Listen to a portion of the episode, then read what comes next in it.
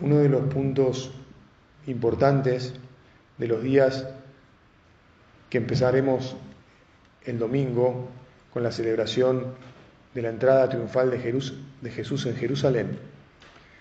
Se dará el jueves a la tarde, después de la celebración de la última cena, cuando Jesús va al monte de los olivos, como hacía de costumbre, a orar y divide al grupo de los apóstoles y les dice que se queden allí, pero pienso yo que con un gesto le habrá indicado, como, como hacía otras veces, a Santiago, a Juan y a Pedro que lo siguieran un poco más. Y después, como muchas veces has leído en el Evangelio, les dice, espérenme aquí. Y todavía se aleja unos metritos. Y allí empieza el diálogo personalísimo, tremendo con el Padre. Él sabe que ha llegado la hora. Él que es Dios y que por lo tanto está siempre unido esencialmente al Padre, también es hombre eh, y, en su naturaleza humana quiere mostrarnos cómo nosotros tenemos que abrir nuestro corazón al Padre, cómo tenemos que abrir nuestras angustias para que fluyan, para que el Padre pueda no solo escucharlas, sino consolarnos y abrazarnos.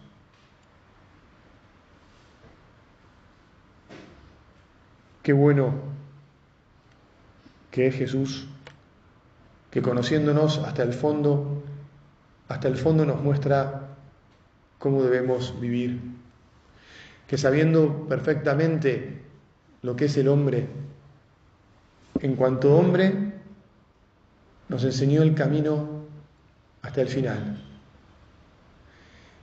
Y se permitió transpirar sangre gotas de sangre. No sé si sabes también que médicos han explicado que el fenómeno de la sudoración de sangre es un fenómeno posible en circunstancias extremas de sufrimiento. Y eso es lo que pasó con Jesús, que iba a entregar su vida su vida humana, porque en cuanto Dios no puede morir, pero que le iba a entregar no de cualquier forma, sino, como sabemos, porque ya hemos leído el diario del lunes, sufriendo todo lo que un hombre y un Dios, en este caso, pueden sufrir. ¿Puede Dios sufrir? Pues Dios, unido sustancialmente a la humanidad quiso sufrir. Es también parte del misterio del amor. Y vos y yo queremos participar de su oración. Queremos estar unidos a Él.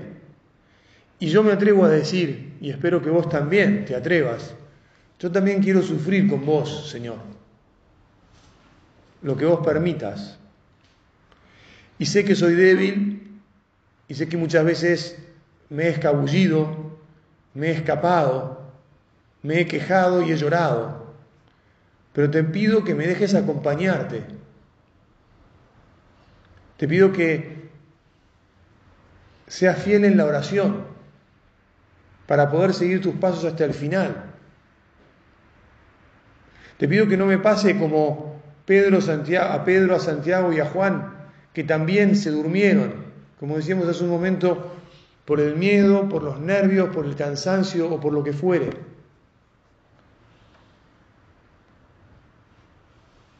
Quiero aprender a ir siempre a conversar con mi Padre Dios de todo lo que tenga entre manos y abrirle mi corazón, mi corazón y a depositar mi angustia en Él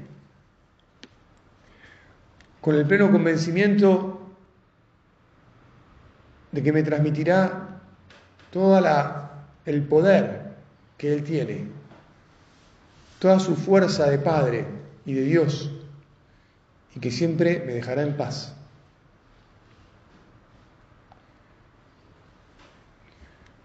Hay una, más, una cosa más que no es tan sencilla de descubrir en esta contemplación de la oración de Jesús en el huerto, que es que nuestra oración también tiene que ser una oración con toda la inteligencia.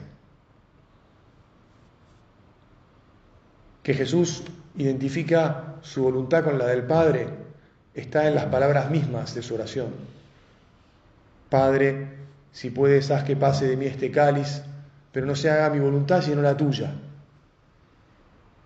Si puedes, que yo me salve de este sufrimiento que me llega, pero no se haga mi voluntad sino la tuya. La voluntad de Jesús se une a la del Padre. Pero te decía, nuestra oración también tiene que ser inteligente.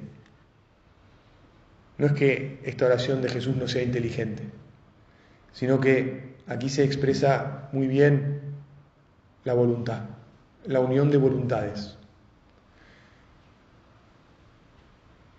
Jesús también nos pide que cuando rezamos usemos la creatividad, la imaginación, la honestidad, que busquemos las soluciones más adecuadas con nuestro pensamiento para los problemas que enfrentamos.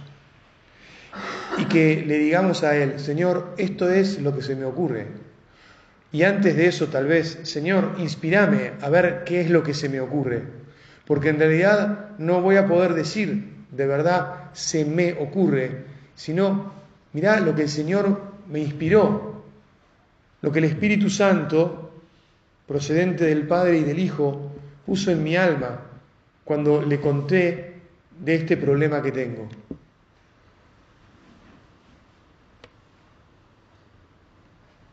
Padre, hay veces que o hay temas que ya le he planteado muchas, muchas oportunidades y no, no hay caso, no doy con la solución.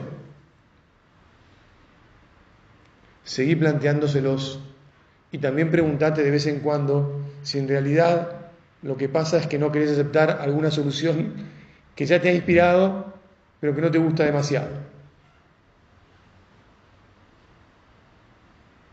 Y que en realidad la inteligencia ya te debería decir, confía y dale paso a la voluntad, a decir que se cumpla lo que vos has dicho. No se haga mi voluntad, sino la tuya. La oración bien hecha, la oración en la que nos dejamos guiar, como decía San Juan Pablo II por el Espíritu Santo, es también oración que acepta. Tal vez no hay que decir también, sino que, es que hay que decir es la oración que acepta.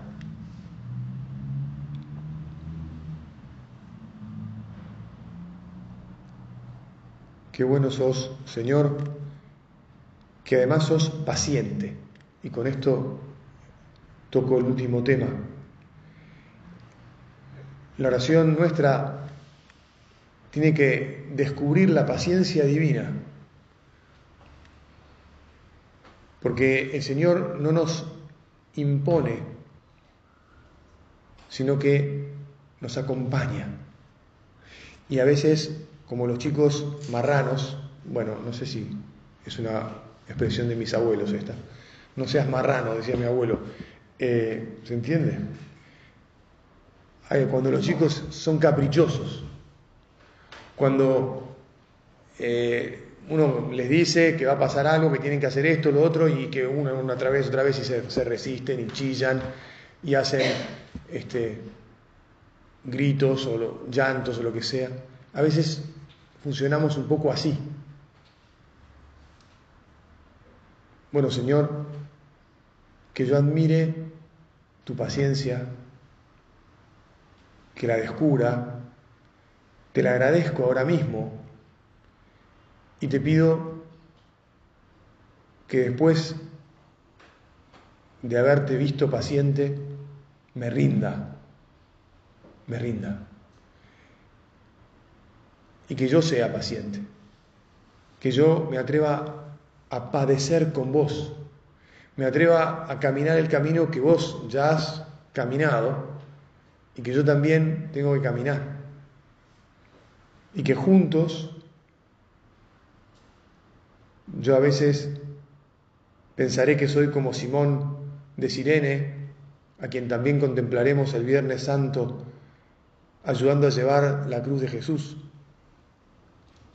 Y creeré que estoy haciendo algo por vos, Señor, cuando en realidad terminaré por descubrir que vos sos el que lleva mi vida, que vos sos el que me inspira, que incluso ni siquiera puedo decir que me ayudás, sino que en realidad sos el motor de mi existencia y de todo lo que puedo hacer. Y que por eso puedo ser paciente con vos, puedo padecer con vos, puedo vivir la vida que me toca vivir aquí para después seguir viviéndola feliz como ahora mismo, aunque no plenamente. Luego será plena la felicidad en el cielo. Muy bien. Vamos a terminar pensando un momento en la oración de la Virgen. La oración de la Virgen estaba plenamente identificada con la voluntad de Dios, Padre.